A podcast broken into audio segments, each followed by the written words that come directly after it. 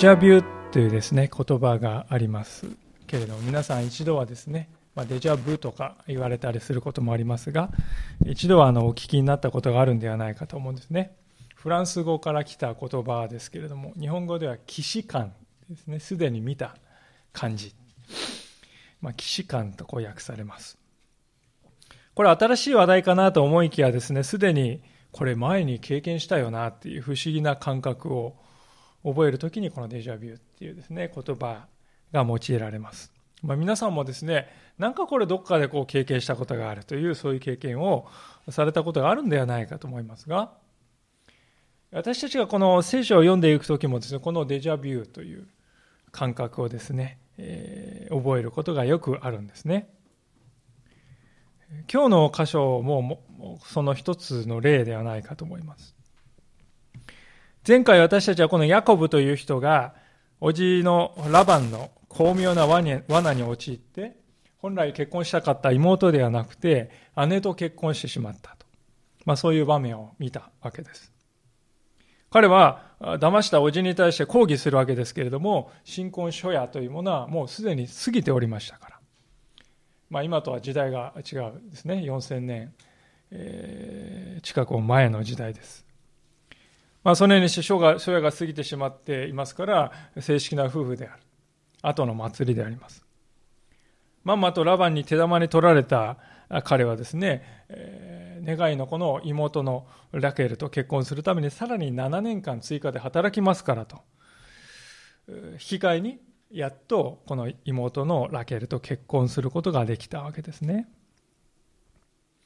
で季節してですね、このラバン、ごめんなさい、ヤコブという人は2人の、しかも姉妹を妻としてめとることになってしまった。まあ、昔の時代っていうのはですね、えこういうことがよくあったわけですけれども、まあ、しかし、このようにして始まったこの現実の結婚生活というのがどういうものであるか、それが今日の聖書の箇所ですよね。まあ、読んでお分かりのように、これはこの血を分けた姉妹の争いであります。しかしよくよく見ると、実はヤコブが自分の血を分けた兄のエサウと繰り広げられてきた兄弟の争いとね、同じ構図なんだということが見えてきますね。ですから、ヤコブはですね、この妻たちのこの争いを見てですね、なんかこれ見たことがある。デジャビューですよね。感じただろう。なんかこの兄弟の争いを見てると、見たことがある。ああ、そうか。それは私の姿だと思ったに違いないと思うんですよね。しかし、ヤコブはそういう自分のしてきた経験をですね、妻たちをどのようにこのうまく収めようかと、そのために用いた形跡は全くないですね。かえって状況はどんどん悪化していくばかりでありまして、まあ、目を覆うようなこの骨肉の争いが繰り広げられていくわけです。で今日の箇所を見てですね、なんでこの聖書に聖なる書というね、この聖書にこういう話が書いてあるんだろうかと、いぶかる方もおられると思うんですね。しかし聖書という書物は空理空論を書いているんではなくて、人間が生きるということの現実をですね、ある意味リアルに描き出すんです。そして主なる神はそのような人間のこの罪の現実の真っ只中に働かれて、そうして壮大なご自分の計画を成し遂げていくんだと。その意味で今日の物語というのは実に泥臭い人間ドラマなんですが、しかしその一方で神様の見えない見てが働いているということをね、これほど感じる箇所もないと言ってもよいほどですね。今日もご一緒に神様を知らされていきたいと思っております。さて、今日の箇所はですね、まず、姉のレアに焦点が当たっていくわけでありますが、もう一度この29章の31節からのところを読みいたします。主はレアが嫌われているのを見て彼女の体を開かれたが、ラケルは不妊の女であった。レアは身ごもって男の子を産み、そのその子をルベンと名付けた。彼女が、主は私の悩みをご覧になった。今こそ夫は私を愛するでしょう。と言ったからである。彼女は再び身ごもって男の子を産み、主は私が嫌われているのを聞いて、この子をも、この子も私に授けてくださったと言って、その子をシメオンと名付けた。彼女はまた身ごもって男の子を産み、今度こそ夫は私に結びつくでしょう。夫が彼に三、あごめんなさい、私が彼に三人の子を産んだのだからと言った。それゆえその子の名はレビと呼ばれた。彼女はさらに身ごもって男の子を産み、今度は私は主を褒めたたえますと言った。それゆえ、彼女はその子をユダと名付けた。その後、彼女は子を産まなくなった。まあ、聖書はこの31節で夫に愛されていなかった、まあ、嫌われていた、疎んじられていた、このレアは神様によって体が開かれて、その一方で夫のこの寵愛、愛をですね、一心に受けていたラケルの方は不妊であったとこう書いています。まあ、日本人的感性からしますとね、神様っていうお方は方眼美意気なのかなとね、こう負けている方に肩入れする、そういうお方なんかなとこう感じるところですが、しかし、ここで聖書が言わんとしていることはそういうことではない。神様がレアに目を留められたのはなぜかと言いますと、彼女が神を求める思いを持っていたことによるわけですね。それはどこに現れているかというと、彼女がこの生まれてくる4人の子供たちにつけていった名前にね、その名前の由来を語っている場面でね、非常にこうよく現れているんです。まず長男はこのルベンという名前ですね。これはあの米印がついてまして、下を見ますと、この32節のあの米印を見ると、この意味するところから、こう見よとですね、えー、意味だと。ルベンというのはこう見よと。そういう意味だと書いてありますね。そしてレアは、主は私の悩みをご覧になったとこう言ってます。32節で。主は私の悩みをご覧になったこの主のところには太い字が使われています。新海訳ではこの太い主というのはですね、神様の皆そのものが書いてある箇所です。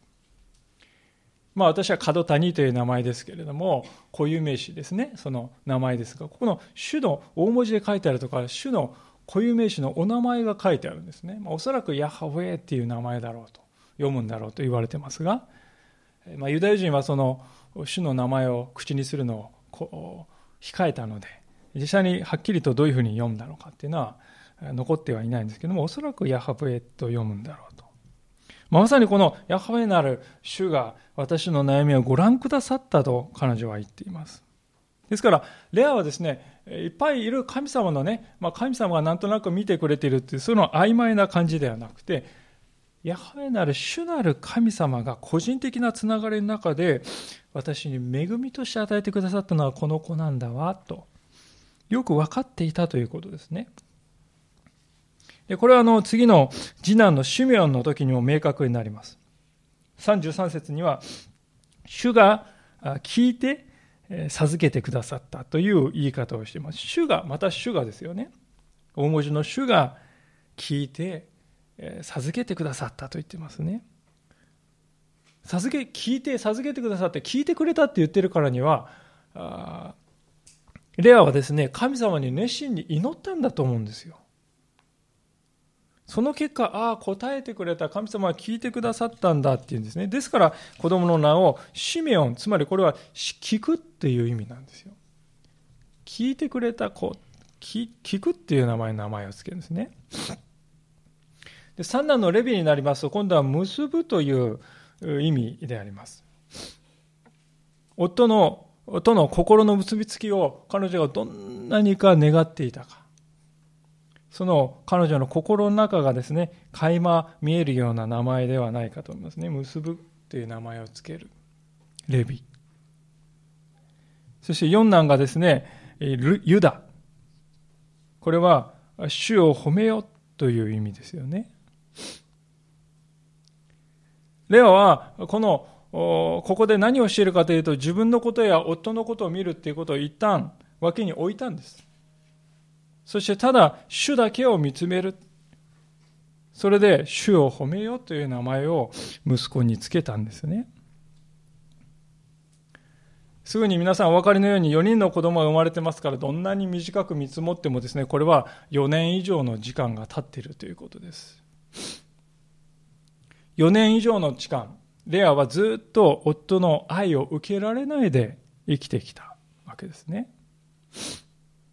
で彼女はそのことをですね、誰に訴えたかというと、人に対してぶつけるんではなくて、神様に訴えたんですよ。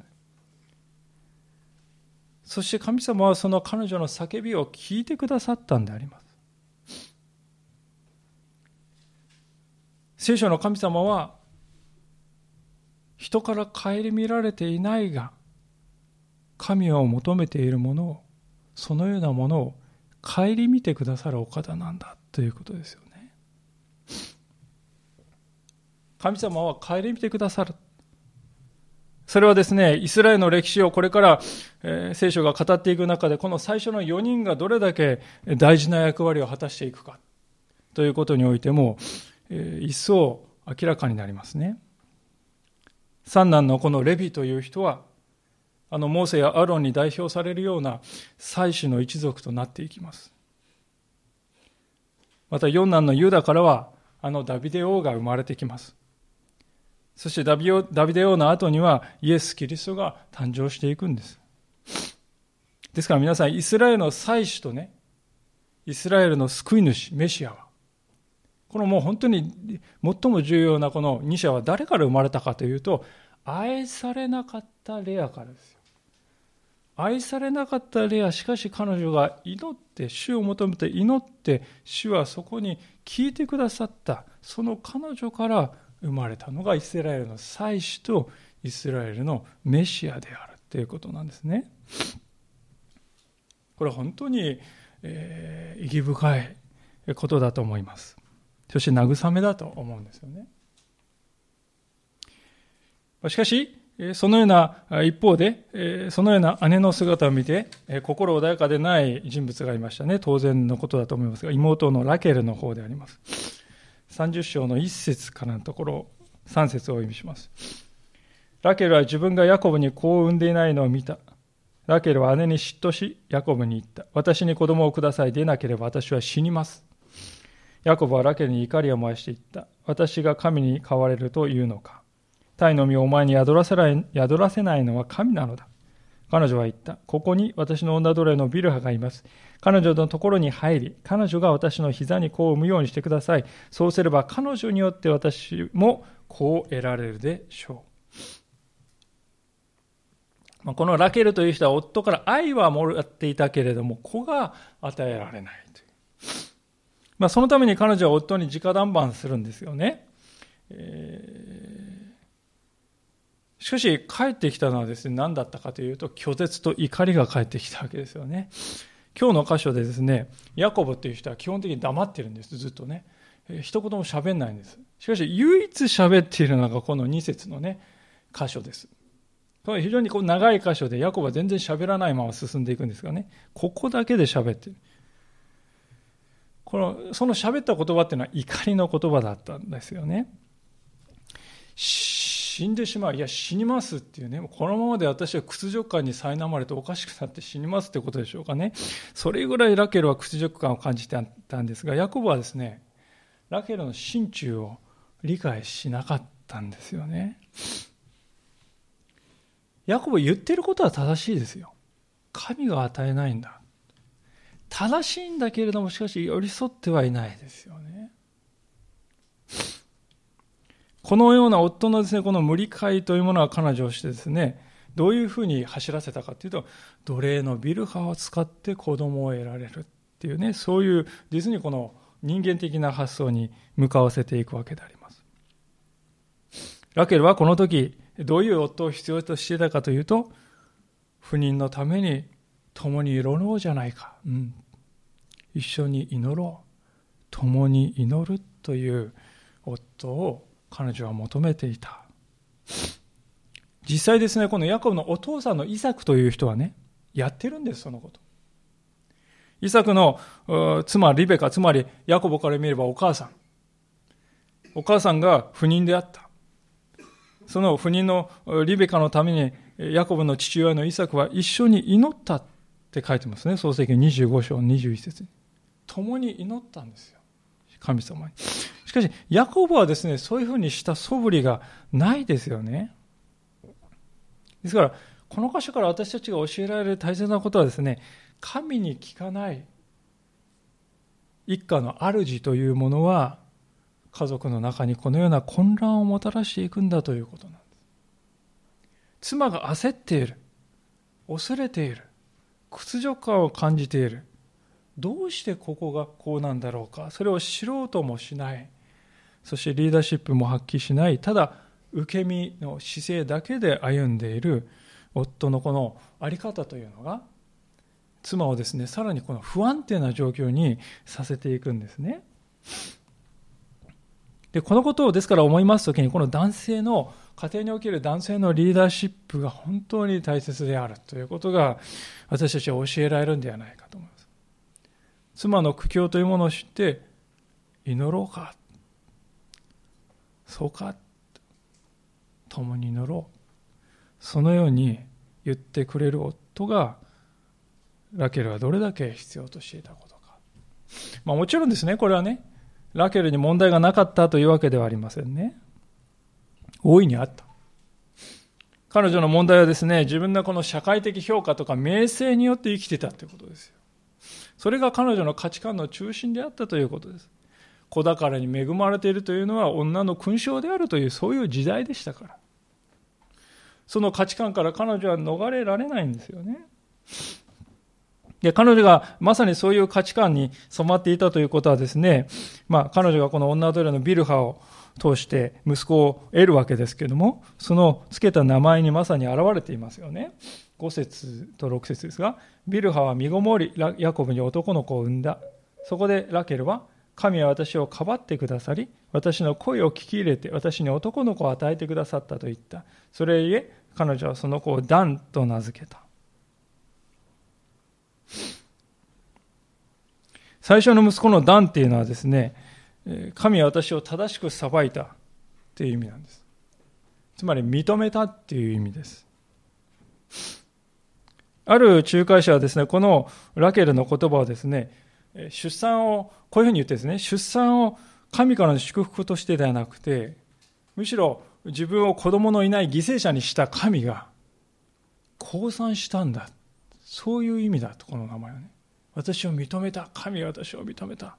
神が私を子供のいない犠牲者にしたが、ついに神は私を私に降参して私を認めたんだ。そういう意味でダンっていう名前つけたんだってそう言ってますよね。いや、なんということだろうかと思いますが。でしかしですね、二人目のこのナフタリになるともっと露骨になっていくんですね、7節ラケルの女奴隷ビルハは再び身ごもってヤコブに2番目の男の子を産んだ。そこでラケルは私や姉と死に物狂いの争いをしてついに勝ったと言ってその子をナフタリと名付けた。ナフタリ。争うという意味です。新海軍のこの私たちが読んでいる聖書は死に物狂いの争いをしたって書いてますが、この死に物狂いの争いって直訳するとですね、神の争いっていう言葉が使われてます。ですからこれは神との争いのうちに私は姉、姉と争った。神との争いの中で姉と争っていた。そういう意味なんですね。このこの時ですからラケルの心中っていうのはですね姉の方に子供を与えるけれども自分には与えてくれない神っていうのはねもう私にとっては超えなくてはいけない壁だと。克服してなしなければならない。神を克服しなければならないってそういうふうにね多分感じていたんだと思うんですよ。神さえもですね争いの対象になってしまうんですね。それで勝った。争って勝ったって言ってな2人名前を付ける。ここにですね、レアとラケルの根本的な違いが現れていると思いますね。ラケルという人は皆さん人間的な価値観で見ますと、女性が望む全てのものをね、得ていた人です。夫から愛された。美しい美貌があった。まあ、それが彼女をしてですね、神様に頼らなくてもいい。後回しにさせてしまったわけですよね。ですから聖書はこのラケの姿を通して何を教えているかと言いますと、私たちはこの自分自身の力とか持って生まれたものにですね、依存して生きてしまうと、本来与えられるはずだった祝福も失っていくことになるんだよということを私たちは彼女の姿から教えられるんではないかと思うんですよ。ところがですね、しかし非常に興味深いことがあるんですが、今言ったラケルのこの原則、ラケルのこの姿っていうのは実はですね、レアのにも当てはまっていくっていうことなんですよね。9節ですが、レアは自分が子に、自分が子を産まなくなったのを見て、彼女の女奴隷ジルパをヤコブに妻として与えた。レアはすでに、ここで4人の子を得ているんですけれども、なんと、ラケルと同じことを真似をして行っていくんですね。なぜしてしまったかというとですね、レアは夫の愛を得られていないんです。ですから彼女のですね、にとっては子を産むということが妹に対する唯一の武器になっているんです。しかし今や子供がなかなか生まれずにその武器を失ってしまった。でそこで彼女は人間的な策に走ってラケルと同じ穴に落ち込んでいったわけですね。彼女の初めの方にですね、本当に神様を求めて熱心に祈っていた信仰がですね、だんだんとこう下り坂で坂道を転がり落ちるように弱くなっているっていうことはですね、この女奴隷ジルパを通して得た子供の名前を見るとですね、現れていくんですよね。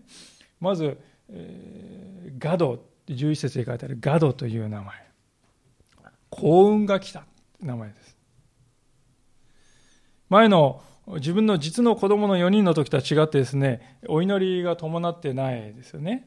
幸運が来た。幸運っていうのはラッキーだったってことですね。運が良かった。神様によって与えられたんではなく、運が良かった。運の問題にしているというレアです。次に、アシェルという名前ですね。13節で書いてある。アシェルっていうのは幸せに思うという意味なんです。まあ、これいい名前じゃないかと思うんですけれども、レアが得た幸せっていうのはただですね、妹に対してこれで、子供の人数の競争で一歩リードしたってそういうですね、幸せですよね。本当の幸せではない。見せかけのものであります。レアはヤコブからの愛は依然として得られていなかった。にもかかわらず私は幸せよと強がっている。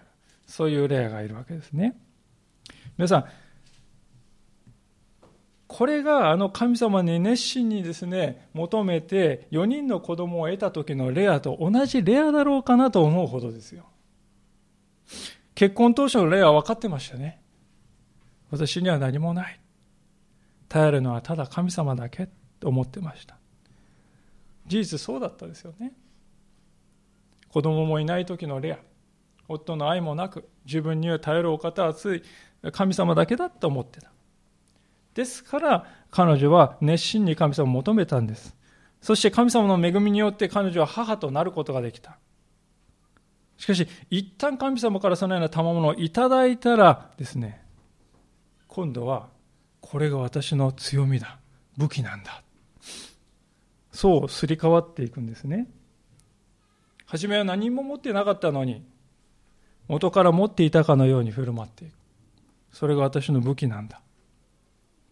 これって皆さんね、ラケルが、は美しさと夫の愛を武器にした。そういう考え方と何も変わらないんですよね。これが皆さん人間というものなんですよ。これが罪というものの現実なんであります。私たち人間にとってですね、ああ、自分には何にもないんだ。裸で出てきた、生まれてきたものじゃないか。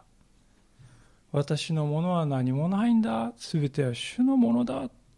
そういう謙遜な思いを持って生き続けるっていうことはね、なんと難しいことかってことですね。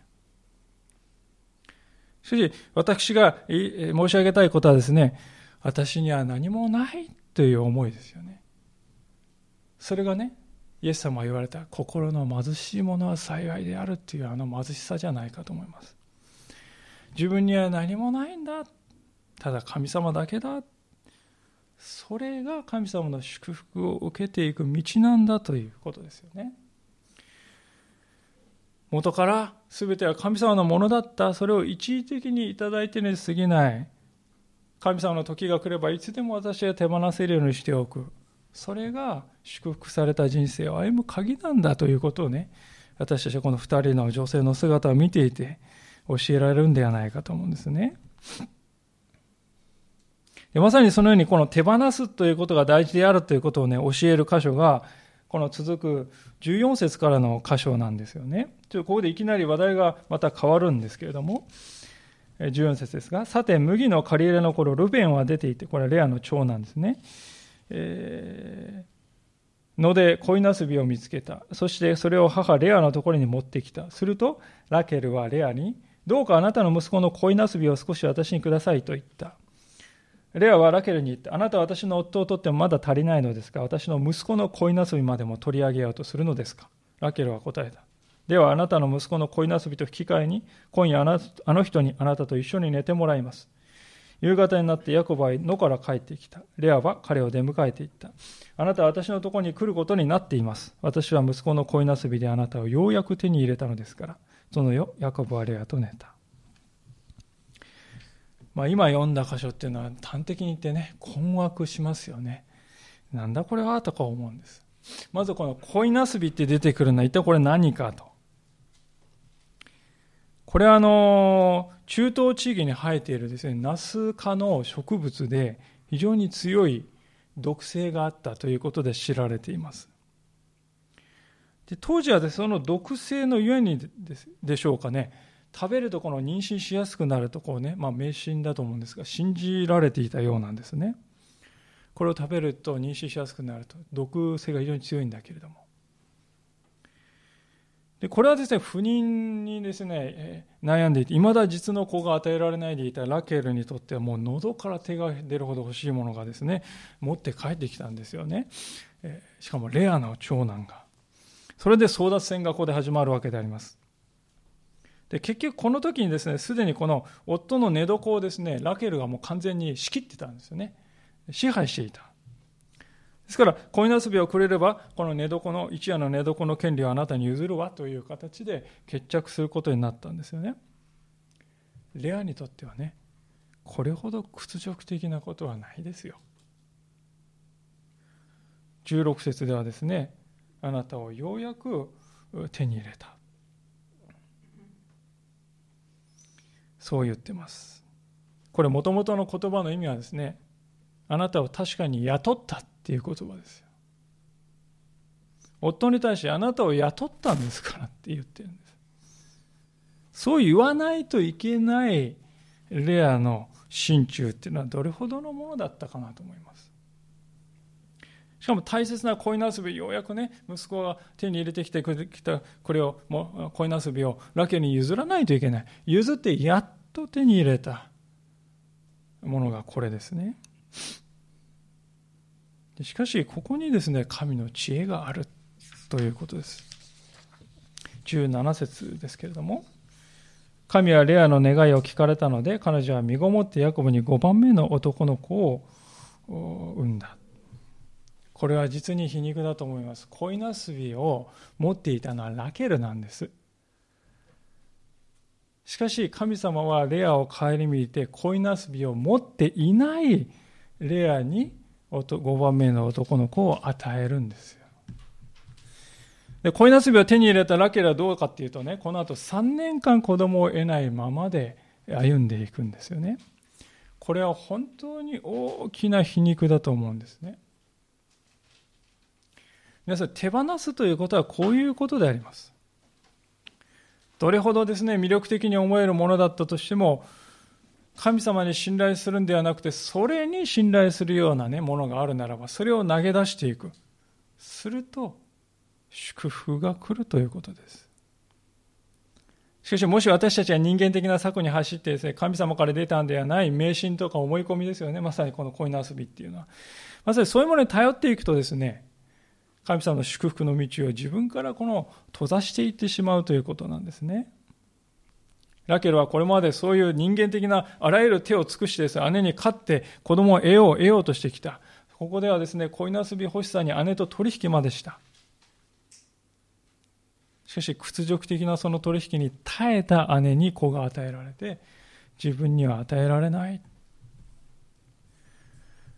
まあ、その姿を見ていたラケルはですね、悟ったと思います。ようやく悟ったと思いますね。ああ、人間的な策は全て無意味なんだな。神様が全てを支配しておられるんだ。そうだ、主に叫ぼう。神様に求めよう。書いてないです。でも21節と22節のですね、この行間にですね、私はそういうラケルの魂のね、格闘があったと思うんですよね。人間的な世界をいくら求めても何も起こらない。神様に求めよう。そういう心の変化があったと思うんです。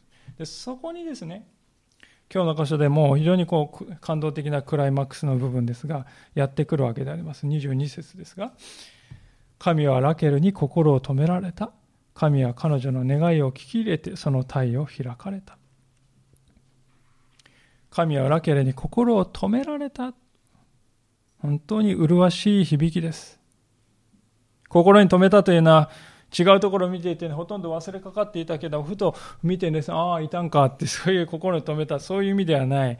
ずっと見ていたってことですね。ずっと見つめていた。ラケルが、そして困難を通して忍耐というものを学び、そして手放すということを学び、夫さえも主の手に委ねて神様に目を向け、神様に叫ぶようになる。その時を待っていたんですよ、神様。神様の心の中にはラケルの姿が初めから刻まれていた。そしてまさにラケルがこの時心で本当に大きな変化をしていますけれども、劇的な変化ですね。23節彼女は身ごもって男の子を見、神は私のお命を取り去ってくださったと言った。彼女はその子をヨセフと名付け、主が男の子をもう一人私に加えてくださるようにと言った。ラケルがですね、今日の長い箇所で初めて神ということを口にしているのがこの箇所ですね。恥を取り去って祈りに応えてくださる神様がおられるということをラケルはついに見出したんですよね。さらに24節で主が男の子をもう一人と。まさにね、ここで太字の主が出てきますよね。主の皆を呼ぶ人に変えられていったんであります。ここに至るまで7年間の忍耐が必要でした。ラケルが本当に神様にを求めていくそこに立ち返ってくるまで7年間それだけの長い時間が必要だったということですしかしその忍耐は報われたんですここでこの出来事はですね彼女をですね人間としても信仰者としても大きく成長させるものとなったんですねでここでまさにこのラケルを通して生まれていくヨセフこそですね創世紀のこの終盤に向かってですね彼がクローズアップされていくことは皆さんご存知ですよね。またそのヨセフの子孫はマナセとエフライムというイスラエルの中でもとりわけ大きな強大な種族として成長していくことになるのであります。ラケルという人は最初は実に鼻持ちならない人だったと思いますね。神に頼らなくても自分の持っている美しさや夫からの愛で何とでもなる。そのように考えていた。それが彼女の価値観。皆さん、これっていうのは本当に世の中が私たちに語ってくる価値観ではないかと思うんですよね。ラケルっていう人は皆さん、この世の中で非常にもてはやされる人ですよね。で皆さん、心の中を、彼女の心の中を見ると、激しい妬みや劣等感にね、いつも苛まれて生きているんです。そういう人は実は多いんではないかと思います。神様はそのような人をですね、あえてそのままにしておかれることがある。それはその人が自分自身の弱さや儚さ、そして全ては神様は握っておられるんだということを悟るようになるためですよね。で、悟った時に神様は恵みを豊かに注いでくださるんです。彼女が回復していく道筋というのはですね、まさにそのような憐れみ深い神様の御手を感じずにはいられないんではないかと。私は思うんであります。さて皆さん、このように今日私たちはこの二人の姉妹の姿を通して教えられてきたわけですが、もう一度改めてこの3つのことを今日の箇所から振り返って、えー、今日のお話を終わりたいと思うんです。まず第一はですね、今日の歌詞に登場する2人ですね。この2人はですね、互いに相手の持っているものを欲しがるというですね、皮肉な構図に陥っているということに皆さんお気づきでしょうか。互いに自分にはない相手は持っている、その相手の持っているものに心惹かれているっていうですね、非常に皮肉な構図があるっていうことです。ある仲介者は別の言葉でですね、このように表現いたしました。どちらの女性とも相手が持っているものを欲しがる一方で、自分のために与えられたものは大切には思っていない。そう言ってるんですね。レアはですね、自分にはない夫からの愛に乾いていました。しかし、恵みとして与えられた子供たちの存在を喜べなくなっていたんですよね。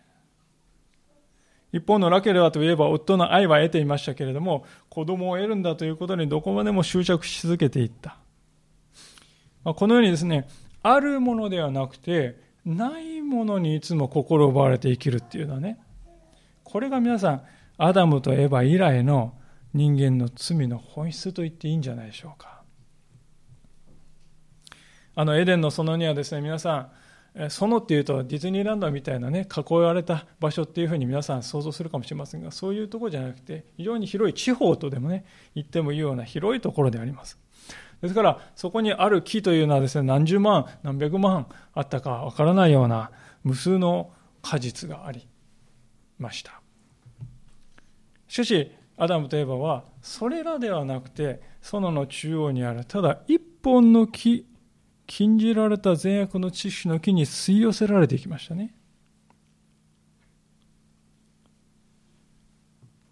命の木から好きなだけ食べられるという彼らが、ただ一本の木に吸い寄せられたことによってその命を失っていくんですよ。これは本当に皮肉だと思いますね。私たちは自分に与えられてきた得てきたものに目を留めずにないものにだけ目を受け止め続けていく時にね命さえも失っていくということです。今日の箇所を見るとまさにそうだよね。お互いに自分にはあるがものには目を留めずにないもの相手が持っているものに目を留め続けてそれを得ようとし続けていくってこれがまさに罪の縮図ということですね。さあ、2番目のことは何かと言いますと、人間はですね、失うことを恐れるがあまりに罪に走って、ますます状況をエスカレートさせてしまうということですね。失うことを恐れると人間はですね、策を浪して、ますます悪化していくということです。ラケルはですね、このまま自分に子供が与えられないと、夫のヤコブもやがて私に愛想を尽かしちゃうかもしれないわって恐怖したんですよね。それが彼女をしてですね、女奴隷とか、恋なすびというものに執着する生き方に走らせて、いつの間にかそれがですね、偶像になったんですよね。ラケルが頼るべきはですね、初めから主お一人でしたね。私に頼りなさいという声をラケルは聞くべした聞くべきでした。もちろんですね、今日の箇所を見て、レアという人は忍耐するいい女だけれども、ラケルは嫉妬深い悪女だと、そういう単純なことを聖書を教えてんじゃないですね。レアも神様から離れた時に迷ったんです。ただ、この世からの称賛を多く受けている人はですね、神様に頼ろうということにおいて困難があるということです。この世の人からですね、いろいろいいねとこう、ね、言われている、称賛されている人はですね、神様から称賛を受ける必要がないんですよ。ですからイエス様は言いましたね、金持ちが神の国に入るよりは、ラクダが針の穴を通る方がたやすいんだと。金持ちっていうのは祝福の象徴だって思われていた。ですから、ね、神を求めないんですよね、本当の意味で。ラクダが針の穴を通る方が優しいほどだと。自分が持っている自分にあるものに頼ろうとする。そしてそれを失うことを恐れると人は本当に罪に陥っていくということです。では最後の3番目のことは何かと言いますとですねこの箇所が伝えようとしていることは結局のところどういう話ですか？一言で言ってくださいって言われたらですね。回復の物語です。と言いたいと思いますね。今のストーリーは何の話ですか？それは回復の話ですと。この姉妹って互いにね、え、自分にないものを求め合って争って応酬していくんですけどもね、そういうもつれもつれた姉妹の関係をですね、神様は時間をかけて回復してもつれをほどいていく、そういうストーリーですね。でこれってですね、創世記全体を通して、いや、罪に陥った人間を救うという意味でね、聖書を初めから終わりまで見たらどういう話かって言ったら、今言ったように回復の物語ですと。そう言ってよいと思うんで、その生きた事例ね、現実の人間の働く生きた事例を今日私たちは見たということです。当然ながらその回復を人知れずに成し遂げておられるお方が、神様ご自身ですよね。今日の箇所で神がですね、こう言われたとか、仰せられたとか、神、こういうですね、神の言葉って全然出てこないんだけど、神様はですね、いわば背景にいるんだけれども、人知れずしかし神様はその癒しを成していかれる。人間の争いっていうのは醜いですね。なんだこれはと思うような妬みは死に物狂いの争いだ。その真っ只中にな中にあっても神様一人一人を見ておられます。神様はそして御心にかなう信仰はどこにあるのかと知っているんですね。そこに祝福を表していかれる。第二歴代史の16章の9節というところに次のような言葉がありますので、えー、開けられる方は開けていただければと思いますけれども、第二歴代史の16章ですが、これは2017聖書では777ページです。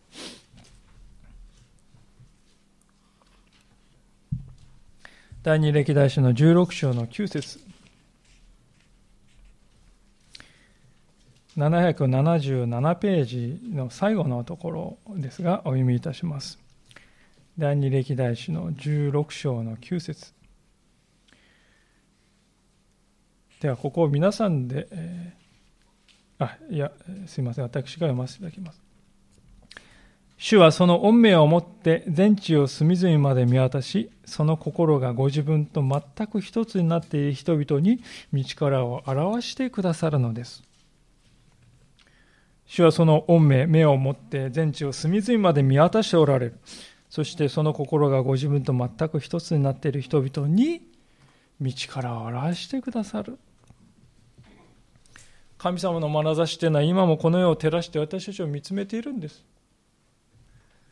そして長い年月をかけて私たちに神の何たるかということを教えてくださるんです。今日の箇所はですね、イスラエルの十二部族の始まりの箇所ですよね。神の民がここからスタートしたんですよ。これがスタートですか絶句したくなるような始まり方ですが。しかし、この姉妹からイスラエルが生まれ、イエス・キリストがお生まれになるのであります。まさしくこれが神様のね、これがですよ。これが神の救いの計画の前進なんです。罪からの回復の計画。その前進なんです、これが。これのどこが前進なんですか？って思いますが、神様の目にはこれは前進なんです。神様私たちの弱さっていうのは百もご承知なんですよ。ご承知の上で、ご自分の救いの計画を成し遂げていかれるんですね。ラケルを見ても、レアを見ても本当に弱さがありましたね。互いに反目し合って家族は引き裂かれた。これのどこが前進ですか？交代じゃありませんか？私たちはそこの渦中にいたらそう思う。でも、神様の目にはこれは前進なんです。この争いすら用いて神様はこの二人を自分のもとに導いていかれ、そして回復していかれるんですね。ですから、神様に不可能なことはないんだ。神様の光が照らすそのところにはどこにでも癒しがあるんだと。願わく私たちもですから、この主の光の中を歩み、絶えず主の主を見つめ、主に願い、主に叫び、主に頼るものでありたいと思います。私たちの現実の生活は本当に困難があるかもしれません。自分はどうしてこんな弱いものなのかと思うかもしれませんが、もし私たちがしかしそれでも神様は私を導いてくださると信頼して従っていくのなら、私たち自身が今度はこの争いに満ちている世の中に対して光を照らすものとなっていくのではないかと思います。共にお祈りいたします。